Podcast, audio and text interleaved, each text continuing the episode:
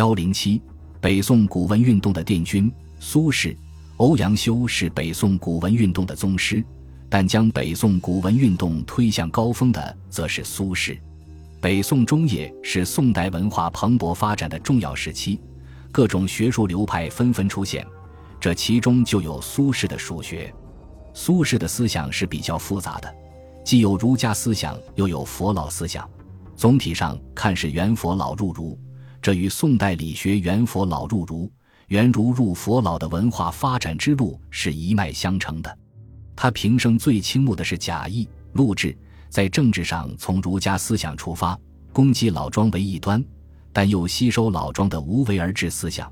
他喜欢同高僧来往，生活上他认为由于物之外，则无安往而不乐，并以安然的态度待之，听其所为，莫与之争。这些思想更多的与佛老超然物外、与世无争的戒律相吻合，因此他在政治生涯中虽屡遭挫折，但并没有因此而消沉。政治上不得意，反而促使他在文学创作上硕果累累，建树颇多。当苏轼活跃于文坛的时候，宋初以来独步文坛的西昆体文风，经古文运动的冲击，已荡然无存，新的散文风格已主宰文坛。但后来又出现艰涩的太学体。欧阳修在嘉佑两年主事礼部考试时，对此文体进行了扫荡。苏轼因不学太学体而被欧阳修赏识，以礼部考试第二名、殿试第一名，同弟弟苏辙同科进士及第。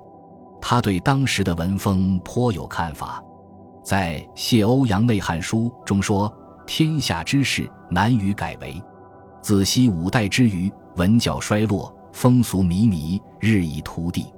圣上慨然叹息：“思有以成其源，疏其流，明昭天下，晓欲绝止。”于是招来雄俊魁伟、敦厚朴直之士，罢取浮巧清媚、从错彩绣之文，将以追两汉之余，而见复三代之故。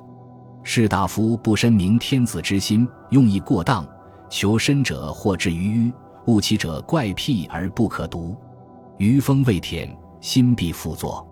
他说：“反对浮巧清媚的西昆体，又反对顽劣诡异的太学体。”苏轼的文学主张大致与欧阳修相似，他主张文章要有意有言，有意而言，意尽而言止，天下之至言也。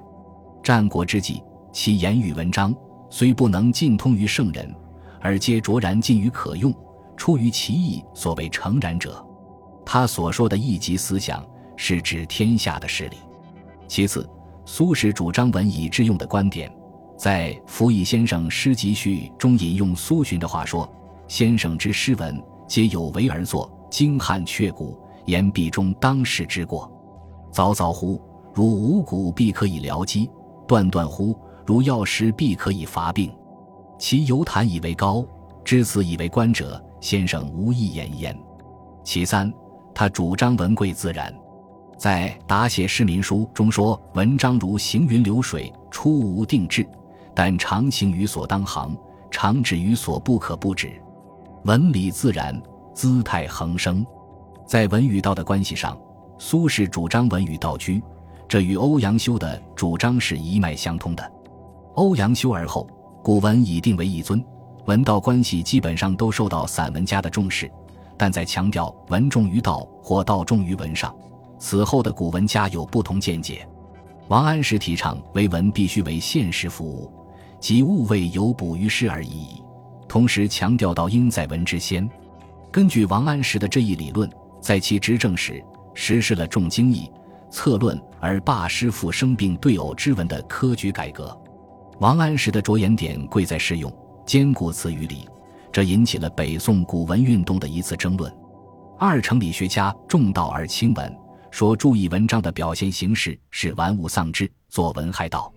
苏轼更反对王安石的这种做法，他与二程走向另一极端，在《答张文前书》中攻击王安石之文好，使人同己，而造成一时文学之衰。在苏轼看来，欧阳修之所以伟大，在于其能文，而不是其道。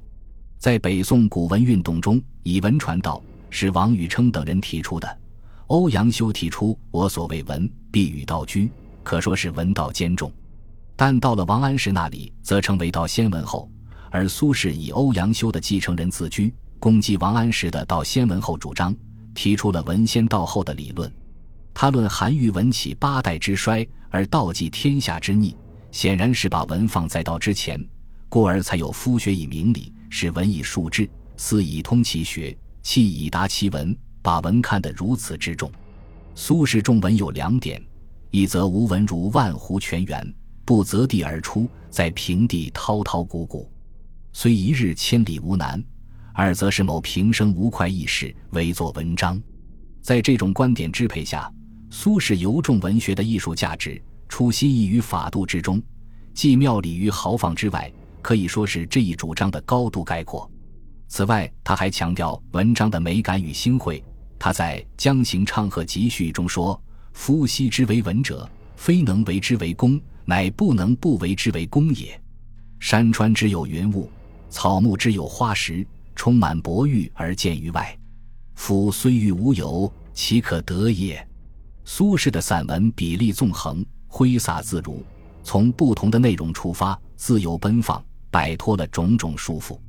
其文章才情奔放，气势澎湃，能收能放，书卷自如。他的许多作品婉转含蓄，清灵流利。他把北宋古文运动推到了更高的境地，其文学成就也就最高，形成了自己独特的散文风格。苏轼的文章大致分为两类。一是政治论文，二是散文或带有文学性的散文。苏轼的政治论文有《策略》《策别》《策断》等篇，从儒家思想出发，广引史实加以论证。其文多设譬喻，滔滔不绝，文笔纵横，深受《战国策》的影响。历史论文有《平王论》《刘侯论》《贾谊论》《晁错论》等。